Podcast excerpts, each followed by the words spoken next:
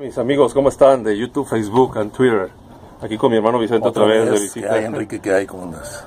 Oye, este, pues quisiera preguntarte del, del cielo la gloria que nos espera. O sea, ¿qué es esto de...? ¿Qué es el cielo? ¿Qué, ¿Cuál es la gloria que nos espera en el cielo? Mira, este es un tema muy, muy bonito, muy hermoso que en un tiempo nos compartió a todos nosotros el ingeniero Benjamín Sepúlveda Hernández y ahora queremos compartirlo pues aquí con tu público, contigo, con tu público. ¿Qué te parece? este tema lo vamos a analizar a partir de la revelación de la Sagrada Escritura. No es algo, quiero que quede claro que no es algo de lo que yo pienso, lo que yo siento, lo que piensa Vicente González, sino que es a partir de la Sagrada Escritura y con la visión preclara que tenía Santo Tomás Aquino que le llamaban el doctor angélico y es el príncipe de la teología escolástica. Eh, y a, la visión de él y en lo que dice la Sagrada Escritura vamos a hablar sobre este tema del cielo, ¿verdad? Tú sabes que pues en este mundo hay muchos que buscan la felicidad, muchos. Andan buscando por todos lados y no la encuentran. Pues todos la buscamos, ¿no? Yo pienso. En este mundo. Y hay quienes dicen, fíjate, otra cosa, que ya la encontraron. Pero pues esto es imposible, porque ahí, fíjate que la auténtica felicidad tiene que tener dos características muy importantes. Esas dos características que forzosamente tiene que ser para que sea una felicidad perfecta, tienen que ser que sea infinita en tiempo e infinita en intensidad. Y esto solo podrá pasar en el cielo, en ninguna otra parte, eso en la tierra jamás va a poder ser infinita en tiempo, porque por ejemplo, te sacas la lotería y te empiezas a gastar el dinero, primero feliz y es una felicidad enorme, pero te empiezas a gastar la lana y pues ya, entonces ya no va a ser infinita en tiempo, mientras menos tienes, pues ya menos este eh, ya cómo se llama, va, va descendiendo el tiempo en el que eres feliz. Y infinita en intensidad, por ejemplo, pues es una alegría suma que, que hace que, que, vibres de emoción el que te saques la lotería, pero no puede ir, como dirían, increciendo, o sea, creciendo y creciendo y creciendo, sino que está en un estado y hasta llega. Y esto solo puede pasar en el cielo, vamos a hablar ahora sí de lo que pasa en el cielo, ¿verdad? Bueno, ¿qué pasa después de que morimos? es lo más importante por lo que hay que empezar a hablar. Después de que morimos, dice la Sagrada Escritura, Aquí tengo el texto, dice, ha sido dado a los hombres morir una sola vez, después de la cual viene el juicio. Una sola vez, para aquellos que hablan de la reencarnación, eso dice la Sagrada Escritura, la revelación nos dice nuestro Señor. No existe la reencarnación. No existe, es una sola vez, después de la cual viene el juicio. Y en otra parte de la Escritura dice, muchos de los que duermen en el polvo de la tierra se despertarán, unos para la vida eterna, otros para el oprobio, para el horror eterno. Y es palabra de Dios. En otra parte de la Sagrada Escritura nos dice, el mar entregó los muertos que estaban en él, y la muerte y el Hades entregaron a los muertos que estaban en ellos, y fueron juzgados cada uno según sus obras. Y es palabra de Dios también, ¿verdad? Bueno, pues aquí estamos viendo que inmediatamente después de la muerte viene el juicio. Y este cuerpo que yo tengo aquí, y este cuerpo que tú tienes aquí, y el cuerpo que tienen cada uno de ustedes, que cooperó con nuestra alma ya sea para la virtud o para el pecado, se va a levantar el último día en la resurrección de los muertos, para recibir junto con nuestra alma eterno premio o eterno castigo, como nos dice la escritura, ¿verdad? El mar regresará a sus muertos, el fuego regresará a sus muertos, para que se unan a su alma y juntos recibir eterna gloria, eterno castigo, porque uno cooperó con el otro. Estamos de acuerdo, ¿verdad? En esta, en esta ocasión vamos a hablar de algo bonito. Este es el tema, uno de los temas más bonitos, el que más me encanta y que le va a gustar a mucha gente. ¿Verdad? Vamos a hablar de aquellos que ganemos el premio eterno, los que iremos al cielo, la gloria eterna. El cielo, debemos saber primeramente que es el destino deseado por Dios para todos. O sea, Dios no nos creó para el infierno, para morir, Dios nos creó para el cielo. Por envidia del demonio entró la muerte en el mundo, dice la Sagrada Escritura. Pero aquí tengo una cita que corrobora lo que digo. Por eso te digo que es no a mi, no a mi manera de ver, sino eh, amparados en la Santa Escritura, la palabra de Dios. dice así, porque tanto amó Dios al mundo, que dio a su Hijo único, para que el, todo el que cree en Él no perezca, sino que tenga vida eterna. Porque Dios no ha enviado a su Hijo al mundo para juzgar al mundo, sino para que el mundo se salve por Él. Y es palabra de Dios. Nuestro Señor derramó su sangre preciosa para ganarnos con sus méritos nuestra gloria eterna, la gloria de cada uno eterna. Pero esto, hermano, lamentablemente, muchos lo hemos despreciado. Muchos lo hemos despreciado, a veces unos por ignorancia, podemos pensar porque no sabemos, y otros por malicia, es la verdad. Hay pecado por malicia, hay pecado por ignorancia, aunque también la ignorancia es culposa. Porque sí sabemos de otras cosas, pero no sabemos de lo que realmente. Sabemos que estamos en este mundo y que vamos a morir y vamos a ir a un destino. Y no nos preocupamos por eso. Entonces esa ignorancia es culposa también, ¿verdad? Sí, sí. Bueno, esperemos, esperemos. Esto todavía es el preámbulo de lo que estamos haciendo el tema. Esperemos que muchos, al escuchar este tema, lo que nos espera en el cielo, a los bienaventurados, que vamos a estar ahí, y lo que van a perder los que viven aquí en este mundo sumergidos en el pecado, muchos tengan una seria conversión para su propio bien de ellos y para la mayor gloria de Dios. ¿Verdad? Este es el preámbulo de este tema del cielo del que vamos a hablar. Hay una cita también eh, de la Sagrada Escritura que nos da mucha esperanza. A mí en lo personal me da una gran esperanza. Y dice así, enseñamos el misterio de la sabiduría divina, el plan secreto que estableció Dios desde el principio para llevarnos a la gloria. Fíjate, un plan secreto que Dios estableció para llevarnos a la gloria. Qué esperanza tan hermosa. Y más adelante dice la escritura, ahí mismo, recuerden, dice, recuerden la escritura, ni ojo vio, ni oído yo, ni por mente humana han pasado las cosas que Dios ha preparado para aquellos que lo aman. Solo dice San Pablo. Bueno, vamos a hablar ahora sí de, la gloria. ¿Qué es lo que vamos a gozar en el cielo? ¿Cómo es el cielo? ¿Y qué vamos a gozar en el cielo? Que decía un sacerdote en una prédica del padre Espinosa que un día una catequista le preguntaron, oiga, ¿y qué es el cielo? Los niños. Y la catequista lo único que se le ocurrió contestarles fue, el cielo es una misa eterna. Y si los niños se quedaron así uh, tristes, bueno, ¿y qué vamos a estar? ¿Hincados todo el tiempo? ¿Sentados? ¿Oyendo al Padre el sermón? ¿O confesándonos? ¿O, cómo vamos a estar? O sea, no supo explicarle lo que realmente es el cielo, a lo que Dios nos ha llamado por su infinita misericordia y por su infinito amor. De esto vamos a hablar aquí. Vamos a hablar en tres partes rápidamente. Primero, la gloria accidental del cuerpo.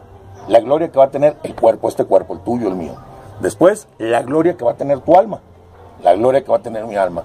Y por último, vamos a hablar de la este de lo más importante, de la gloria esencial del cielo.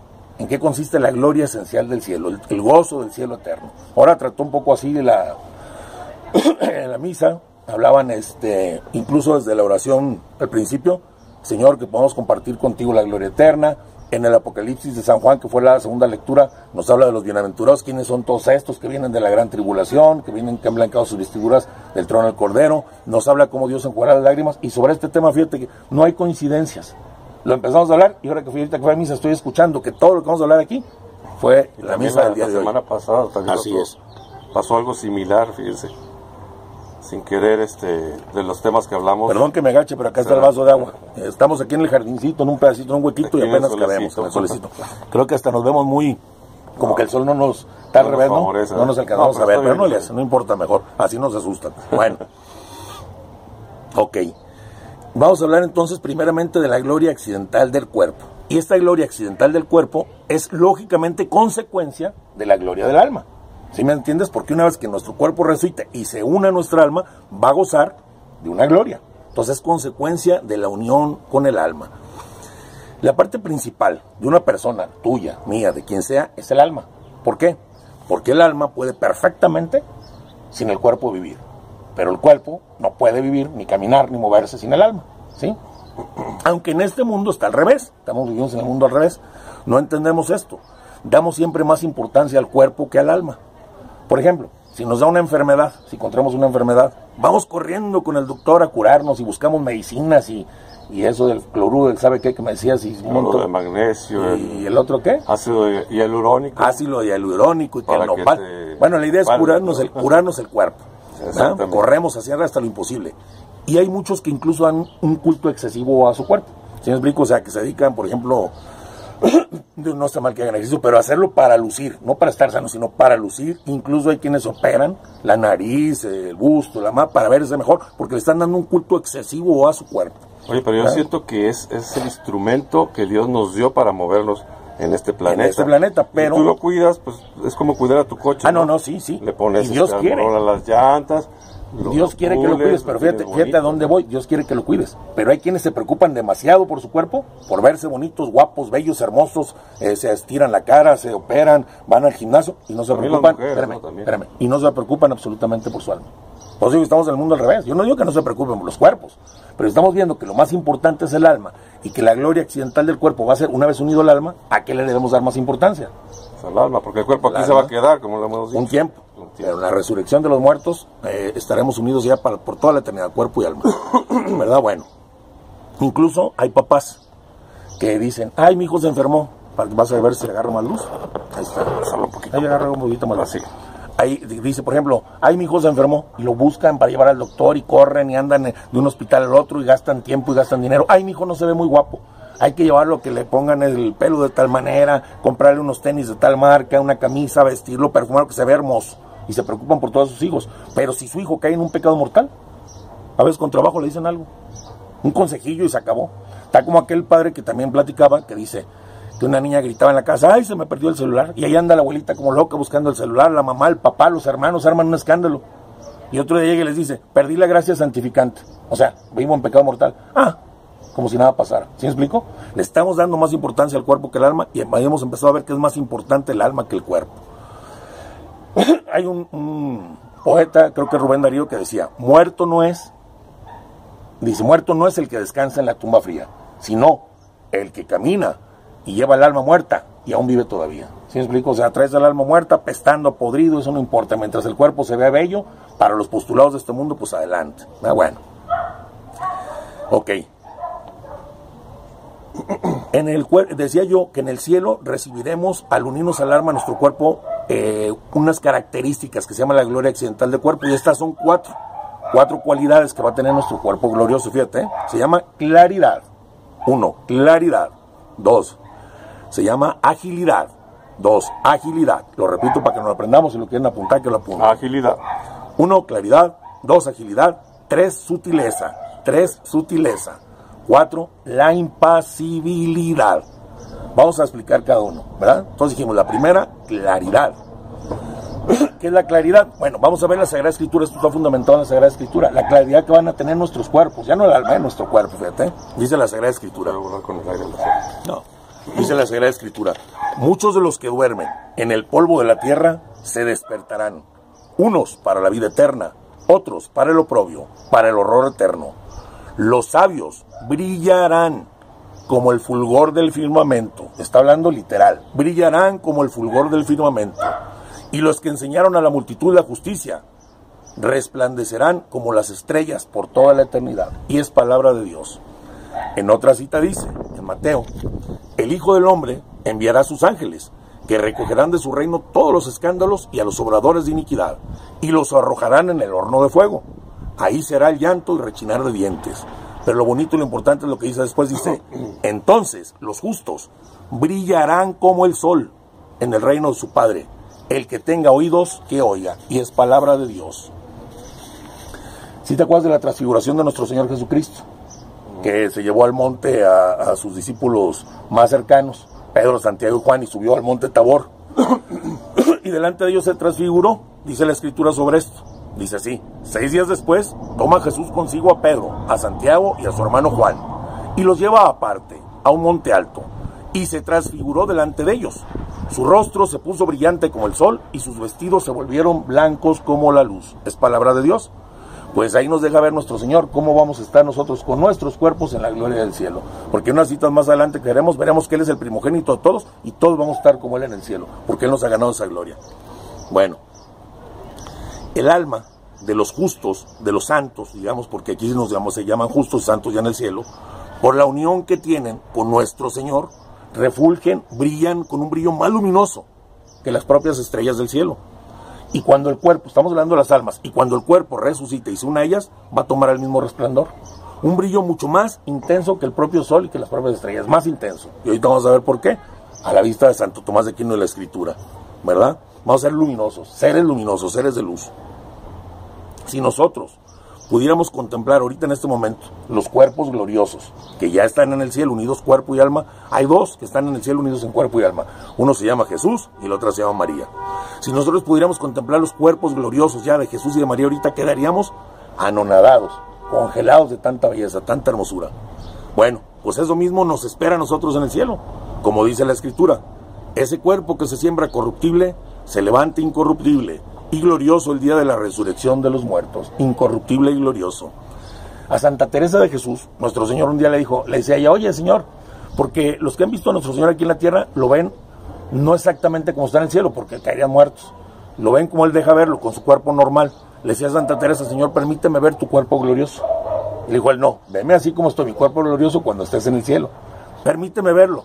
Y como son enfadosas las mujeres, hasta que enfadó el Señor, dijo, ándale, pues ya. Ya dijo el Señor, no puedo, no puedo con ella. Bueno, y dice el Señor, te voy a enseñar una mano, una mano de mi cuerpo glorioso. Y le enseña a nuestro Señor una mano a Santa Teresa y dice que era una luz hermosísima, bellísima, pero refulgente, que el sol se veía opaco, amarillento, negruzco, que parecía una porquería. Las estrellas parecía que no tenían brillo junto con la mano gloriosa de nuestro Señor.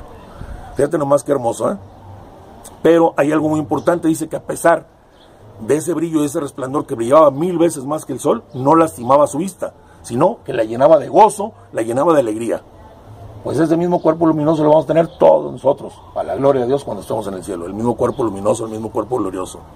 Imagínate nada más, simplemente ya en el cielo, la contemplación de miles de millones de nosotros, de seres queridos, de familiares, de amigos, brillando como, como el sol, cada uno por toda la eternidad. Qué cosa tan hermosa, nada más con ese espectáculo bastaría, dice uno, ¿eh? Contemplarnos a todos con una gloria eterna.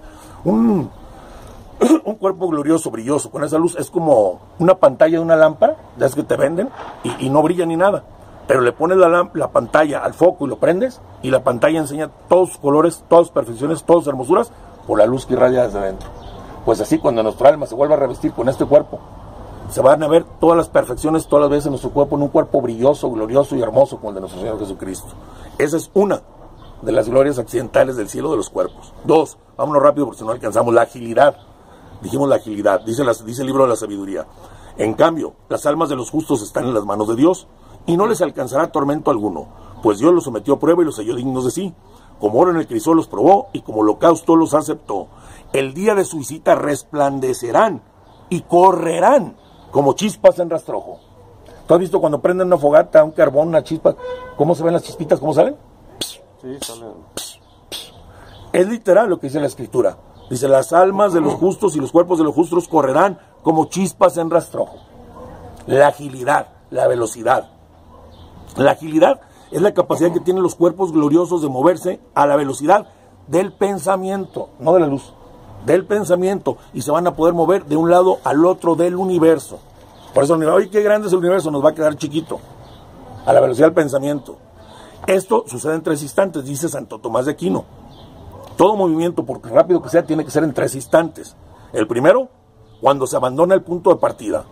El segundo, lo que dura el tránsito en ese punto de partida. Y el tercero, el momento de la llegada. Pero esos tres instantes son milésimas, milésimas de segundo. Es a la velocidad del pensamiento.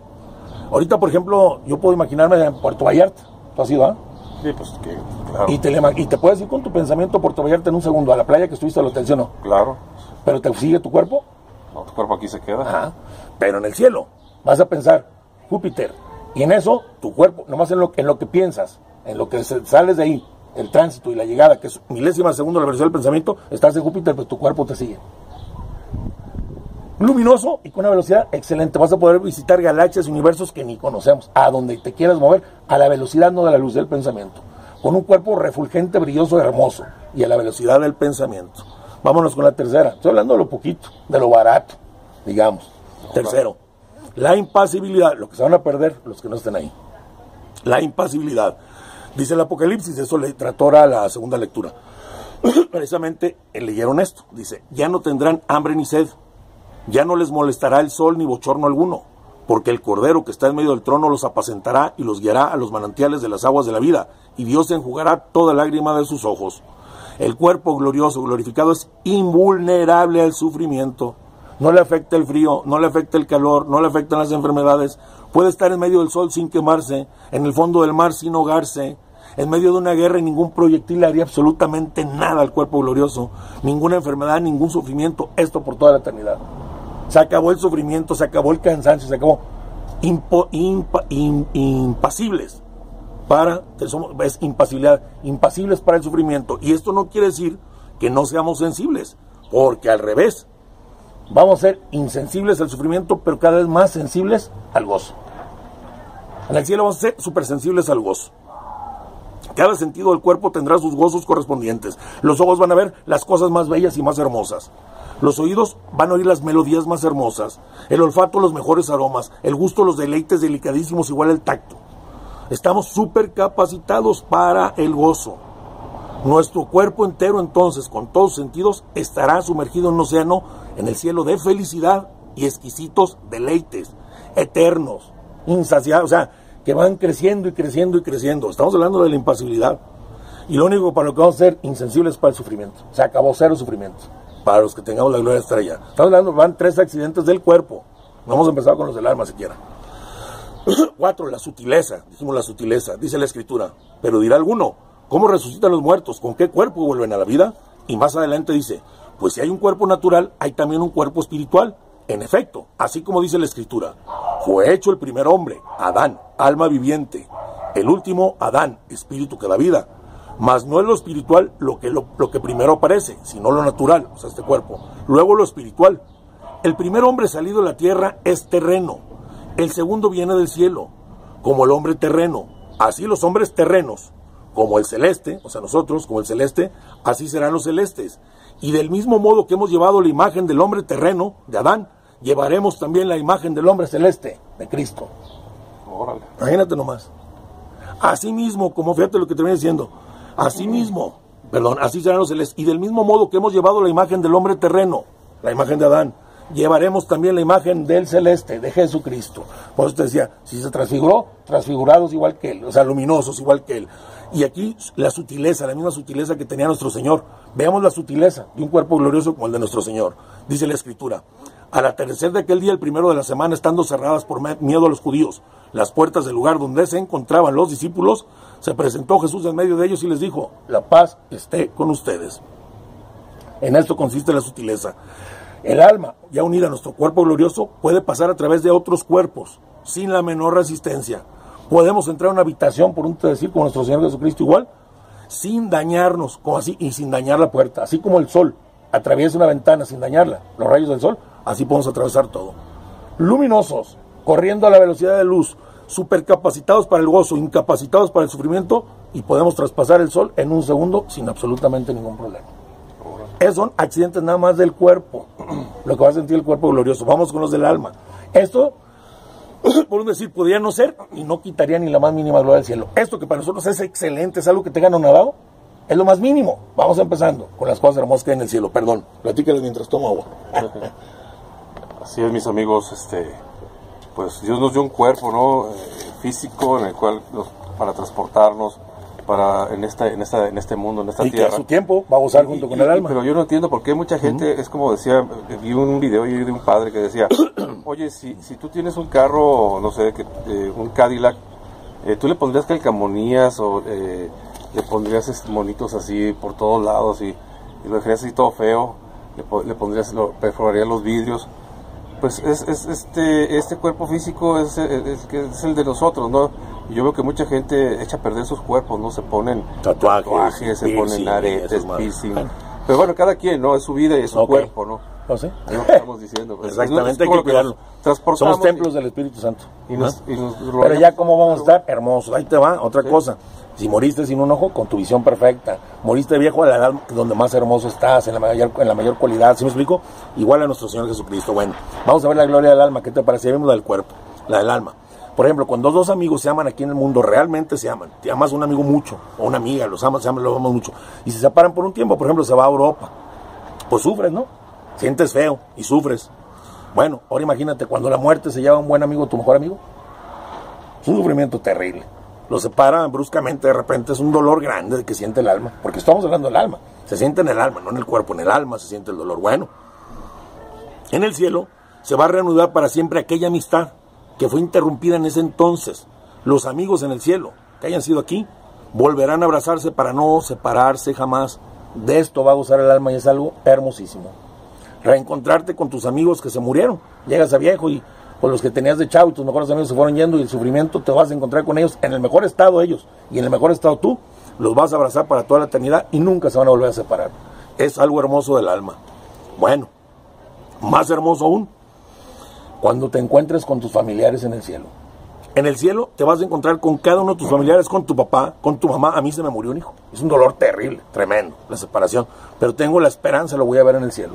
Y lo voy a abrazar para no volverme a separar más a mis primos, a mis tíos, a mis abuelos, con los que me va muy bien. A los que nos separó temporalmente la muerte, los va a volver a encontrar el alma. Este encuentro en el cielo está muy por encima que el gozo que experimentas al encontrar un amigo, ¿no? Ya es más elevado. Si te encuentras amigo, eres feliz. Pero cuando te encuentres con tu familia, vas a ser mucho más feliz.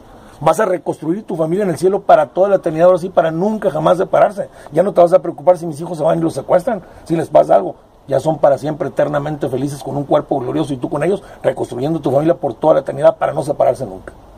Qué hermoso gozo, ese es un gozo real del alma, ¿verdad? Puede pensar alguien, oye, si llegó al cielo y resulta que uno de mis familiares no llegó, se condenó. ¿Puedo sufrir? No. Recordemos que hablamos de la impasibilidad, tú estás incapacitado para sufrir, esa es una, ¿verdad? Pero también nuestra mentalidad está plenamente identificada con la voluntad de Dios. Y entonces sabremos y entenderemos que su misericordia y perfecta justicia hicieron lo que pudieron. Y veremos cómo el que se condenó a sí mismo el que quiso. Veremos cómo la misericordia de Dios hasta el último segundo que alentó vida hizo todo para salvarlo y él no se quiso salvar. Y no se quitará nada nuestro gozo. Aunque Claro que sería mejor que estuvieran todos, ¿no? Que no se hubiera perdido ninguno. ¿Quieres que estén todos allá? Pues claro que sí, pero pues muchos se pierden, ¿no? No, te voy a un remedio. ¿Quieres un remedio? Así como tú me pasas del remedio de clorudo, ¿sabes qué? Pues aquí lo estamos dando. Ah, ahí les va. Y en este video. Recen el rosario en familia. Es promesa del Señor y la Virgen. Quien familia que reza unida permanece unida. Y no nomás aquí eternamente. Y si no pueden rezar unidos y juntos por alguna situación, recen por intención de toda su familia para que estén en el cielo.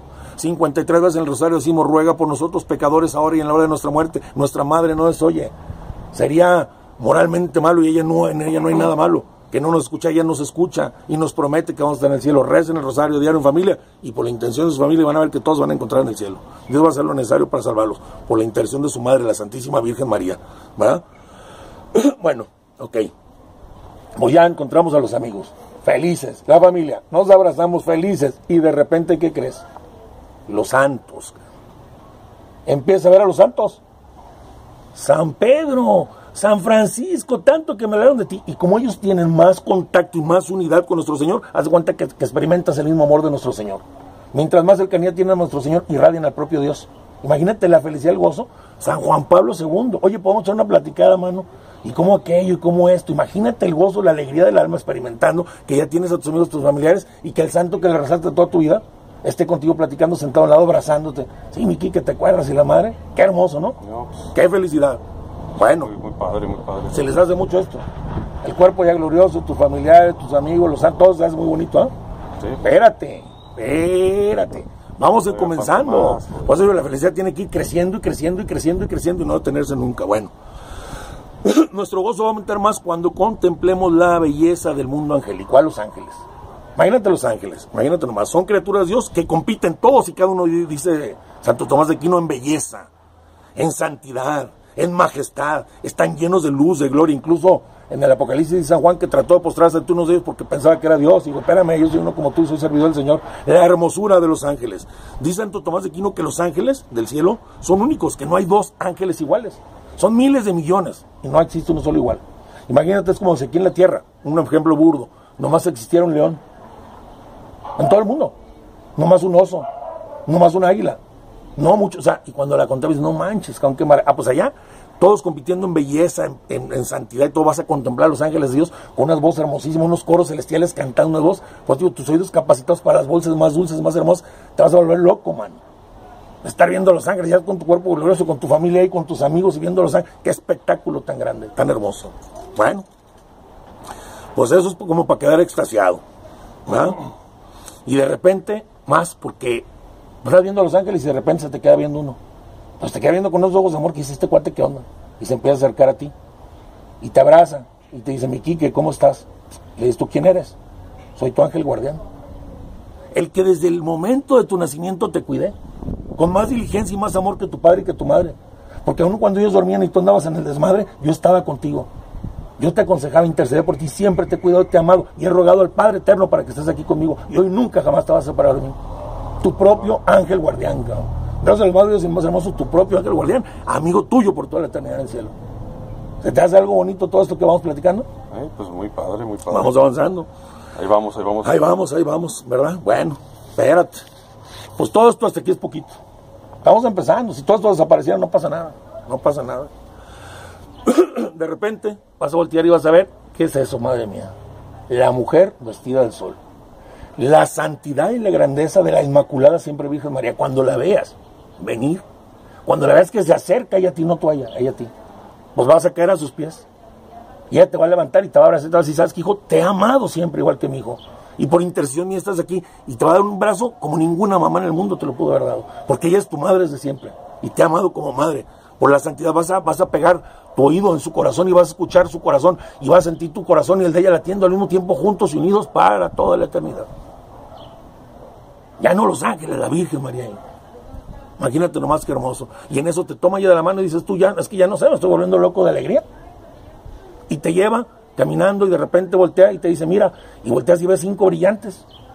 Cinco brillantes enormes, fabulosos, con una claridad, con una perfección hermosos. Y dices, ¿qué es esto, Madre Santa? ¿Qué es esto? Y se empiezan a acercar cinco diamantes. Y descubres en ellos las llagas de los pies, de las manos y del corazón de Cristo.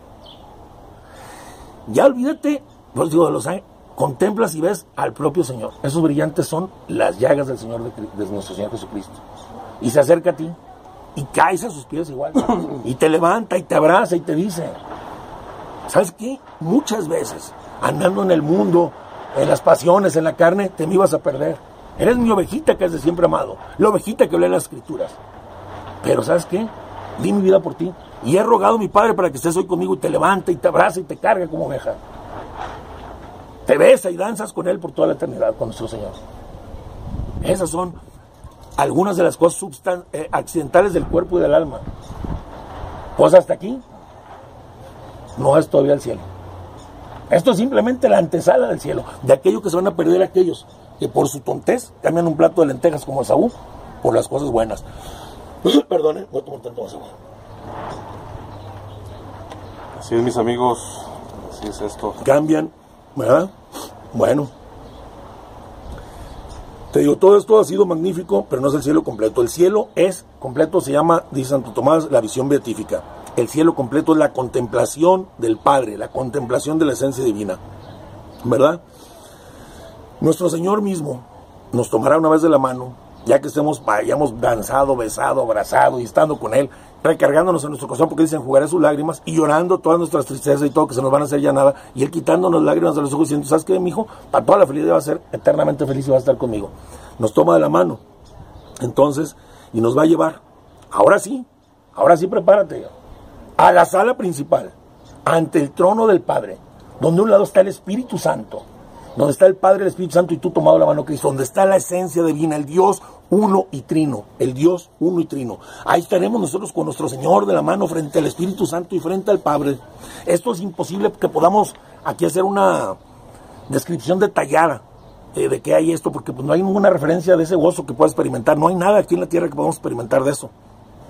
¿Verdad? Pero a la luz de la teología católica, de la teología de Santo Tomás de Aquino, podemos hacer un esfuerzo para darnos idea, nada más un poquito de este gozo. Pues Dios es eterno, es inmenso. Dios está en todo y en todos. Dios está en ti, en mí, en las piedras.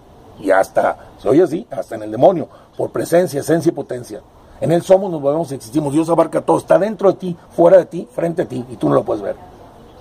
Todo está en Dios, la, la, grandeza de nuestro Señor. Bueno, pues la visión beatífica es cuando nuestro Señor Jesucristo nos lleva y contemplemos cara a cara todo lo que existe en Dios. Vamos a ver a Dios cara a cara, pero no más lo vamos a mirar cara a cara, la esencia divina, el Creador, el Padre Eterno, no más lo vamos a mirar cara a cara, sino que además veremos en Él, no, por, no como si por fuera, por fuera, dentro de Él veremos una infinita variedad de universos y mundos que son posibles con sus propias características y leyes, que están ahí en el pensamiento de Dios y que podrían empezar a existir en el momento que Dios lo decida. Él lo podría llamar a la existencia esto sacándolo absolutamente de la nada. Si explico, Dios es inmenso. Está en todos por esencia, presencia y potencia y aparte es infinito en todas sus condiciones, pues no se le acabó la creatividad. Todo el universo, con todas las galaxias que conocemos, todo lo que conocemos, es un pequeño puntito en el pensamiento de Dios que no podemos abarcar. Ahí vamos a ver a toda la humanidad, toda su creación, vamos a ver toda su gloria, vamos a ver todo dentro del propio Dios, nos vamos a sumergir en Él como en el mar. Y vamos a ver en su propio pensamiento, adentrándonos en el Padre, todos los demás mundos que tiene por crear en el momento que Él decidiera, con seres extraordinarios. O sea, y es, eso es inagotable, eso vamos a hacer en Dios. Dice San Agustín, la contemplación beatífica consta de tres cosas. Primero, la visión, lo que le estoy platicando. ver cara a cara al Padre y ver todo lo que hay dentro de él. Segundo, dice el amor. Bueno, una cosa así. No podemos abarcar todo lo que Dios piensa y todo lo que hay en él porque nos convertiremos en Dios. No existe inteligencia creada, porque nosotros somos creados, que pueda abarcar a Dios, que pueda entenderlo. Pero si vamos a ver lo más hermoso, cosas, y por eso dice la Sagrada Escritura, si me entienden, ni el ojo vio, ni el oído yo, lo que Dios ha preparado para aquellos que le aman. Esto sí es un gozo real, estando ya en Dios, glorificados, nuestros familiares ahí, nuestros amigos, vimos a los santos, estuvimos con los ángeles, amamos a nuestro ángel guardián, la Virgen María nos abrazó con nuestro Señor Jesucristo y nos lleva y nos introduce en el seno del Padre como Él ha estado eternamente. No más que hermoso. Dos, el amor, dice este San Agustín, el amor en el cielo, en el cielo sí vamos a amar a Dios sobre todas las cosas. ¿Por qué? Porque ahí está, en pleno. Aquel que cuando nosotros decimos que amamos a alguien, nos hacemos una obra buena es porque el Espíritu Santo viene a nosotros. ¿Se explico? En Pentecostés baja Espíritu Santo y es como una es como un fuego que te quema y que arde y que suspiras y que bailas y que gritas y que el rey David bailaba y danzaba desnudo y gritaba y cantaba de ese amor y de esa emoción. Pues ahí vamos a estar dentro también del Espíritu Santo. En el mismo trono con el Espíritu Santo no podemos gozar de más amor, no puede haber un amor más exceso y más grande que el propio amor de Dios. Dice San Agustín, mi corazón, Señor, fue creado para ti, no descansará hasta que descanse en ti. Pues una vez sumergidos en el amor divino, la esencia divina, en el Padre, el Hijo y el Espíritu Santo, iremos plenos y llenos de gozo ahora sí, pero por toda la eternidad, y subiendo, y subiendo, y subiendo. Tercero, el gozo, dice San Agustín. Sumergidos en ese mar infinito de la esencia misma de Dios, experimentaremos cada una de sus perfecciones. Dios tiene, es infinito en perfecciones. ¿El amor es una perfección? Sí, Dios es infinito en amor. ¿El gozo es una perfección? Sí, Dios es infinito en gozo. ¿La bondad es una perfección? Sí, Dios es infinito en bondad. ¿La benignidad es una, una virtud? Sí, Dios es infinito en ella. ¿La majestad es este ¿Cómo se llama una perfección de Dios? Sí, Él es infinito en majestad. La belleza es una virtud. Sí, es de Dios y Él es infinito en belleza.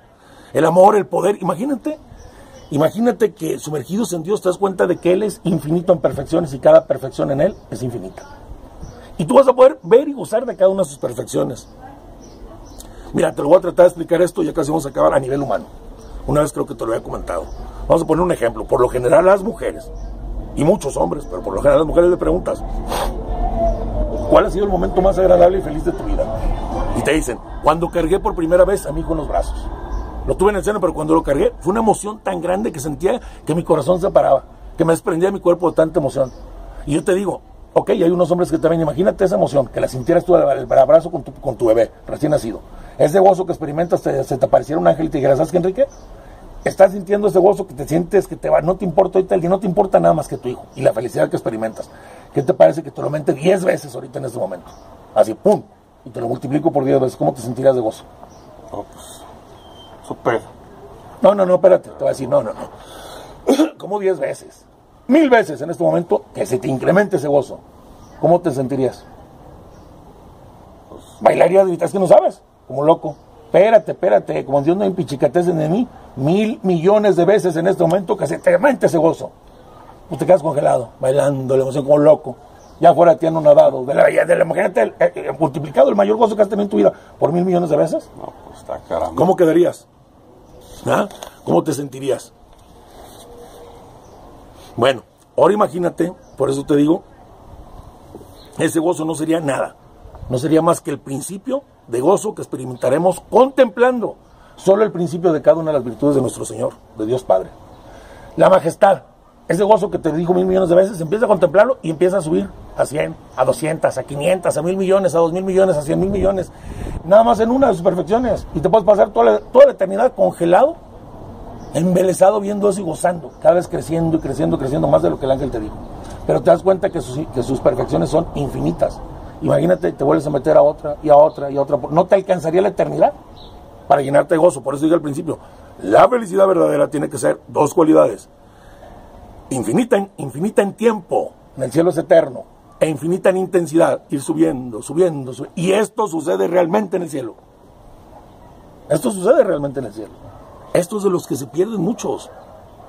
Este es el verdadero cielo, la verdadera felicidad, que muchos, lamentablemente, como dije, van a cambiar o están cambiando por un plato de lentejas, por vivir en amaciato, por robar, por matar físicamente, otros que matan con la lengua, por poner su confianza en los hombres y no en Dios, como muchos hacen asistiendo a brujos, a hechiceros, por poner realizar prácticas esotéricas, creyendo en los astros y no en Dios, en las piedras y no en Dios, que tienen poder, en el Feng y el yoga y la meditación trascendental y sacando Dios de sus vidas. Por rencores con los demás, por odios, por falta de perdón, por envidias, por avaricias, por vergüenza de confesarse sus pecados ante un sacerdote. Por eso, qué estupidez, van a perder todo eso que hemos hablado para toda la eternidad. Qué tontería y qué estupidez tan grande. Por darle culto, culto más y buscar más a su cuerpo que a su alma por ignorancia o por malicia, por la que sea. Fíjate de lo que se van a perder, que Dios quiere que no pase. Este es el cielo que nos ha prometido Dios, para el que fuimos creados por Él, para gozar de todo esto. Este es el cielo que se pierde la gente que se acerca al demonio. Es el cielo reservado para nosotros y que el demonio y muchos que están con Él quieran arrebatarnos solamente por envidia. Esta es la realidad, es a donde vamos, ya no por miedo al infierno, veamos las maravillas y la grandeza que por pura misericordia Dios ha creado por, para nosotros. Y por eso debemos hacer siempre caso a la palabra de nuestro Señor, que nos dice, no teman a los que matan el cuerpo, sino a los que matan el cuerpo y matan el alma. Tiene el poder de matar el alma. Pues esto es más o menos hacía a pequeño rasgo un adelantito de lo que es el cielo y bueno, me quedé corto porque es todo lo que dije que soy hermosísimo, no es ni siquiera el principio de lo que es. Es algo eterno y para siempre, que Dios lo hizo para ti, para ti, para que uno los tenga. Él lo creó para ti, porque eternamente los ha amado y los ha llevado tatuados en las palmas de sus manos. Así es, hermano, ya se va a acabar el tiempo. Muy bien, pues este, mis amigos, esto es, es una plática con mi hermano Vicente, como les digo, él está muy empapado en estas... Me gusta estudiar, me gusta, estudiar, todo esto. Pues, para allá vamos. Hay Entonces, que, hay que eh, saber qué, nos espera. Pórtense bien, sean buenos hijos, buenos padres, nada les cuesta, vayan a misa, Amen a este, Dios sobre todas las cosas. ¿Cómo, ¿Cómo, dijo Dios? El que me niegue en esta tierra. Lo negaré delante de mi Padre. Delante de mi Padre, entonces. Y el que me reconozca en este mundo lo reconoceré delante de mi Padre. Ni son menos hombres, ni son menos mujeres. Al contrario. Nada, Nunca un hombre este nombre cuando baja su rodilla y la dobla ante el Señor. Que la vida por ustedes. En este mundo nomás de paso. De paso, de pasadita. No, ese paso es un paso obligado. Venimos para llegar allá. Como ese es nuestro destino. Como he dicho en mis videos. ¿Eh? Mis hijos, mi casa, mi carro, mi, mi, nada nos pertenece. Todo se queda en esta tierra ni tu carro, ni tu casa, ni tu ni tus perros, nada, todo es este momentáneo y pasajero. Entonces, lo único que sí nos pertenece es nuestra alma o espíritu que va a ir a, viajar con el jefe de jefes. Y el cuerpo unido una vez en la resurrección de los muertos para gozar de toda la eternidad. Y el único que se ha sabido que ha salido vivo en este mundo es, es este, el jefe de jefes. Jesús y María, porque los dos están en cuerpo y alma ya. Y, acuérdense que la vida es como una paleta de nieve. Si la chupas, se acaba. y si no la chupas, también. Entonces, todos nacemos con una enfermedad mortal que se llama vida. O sea, todos vamos a morir. A final de cuentas. Pues nadie somos eternos y, y la lana aquí se va a quedar y todo lo económico aquí se queda. Nadie dice que desperdicien tanto, pero utilicen la regla de San, San Ignacio de Loyola que sea tanto como cuanto. Eh, en el dinero, en todo. Quiero esto tanto como cuanto me acerca a Dios, rechazo esto tanto como cuanto me aparte de Dios.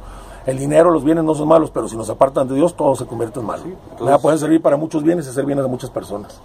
Bueno, pues como siempre, suscríbanse a mi página, Enrique Ignacio González Álvarez, ahí vamos a estar con mi hermano. Un saludo a varios amigos, David Antonio, Alonso, Tota, Mario Morales, Muchos amigos. a ver si ahora se animan a ver los videos. Y si quieren hacerle unas preguntas aquí a mi hermano Vicente, también las pueden hacer ahí en YouTube. Claro. Yo se las hago ver a él y ya que él nos... Preparamos algo. Todo me gusta estar nos diga algunas bien basado en ortodoxia, escritura, tradición y magisterio. Nada de lo que piensa Vicente. Nada, nada es, es inventado. Lo que nos dice la iglesia. ¿Verdad? Así es.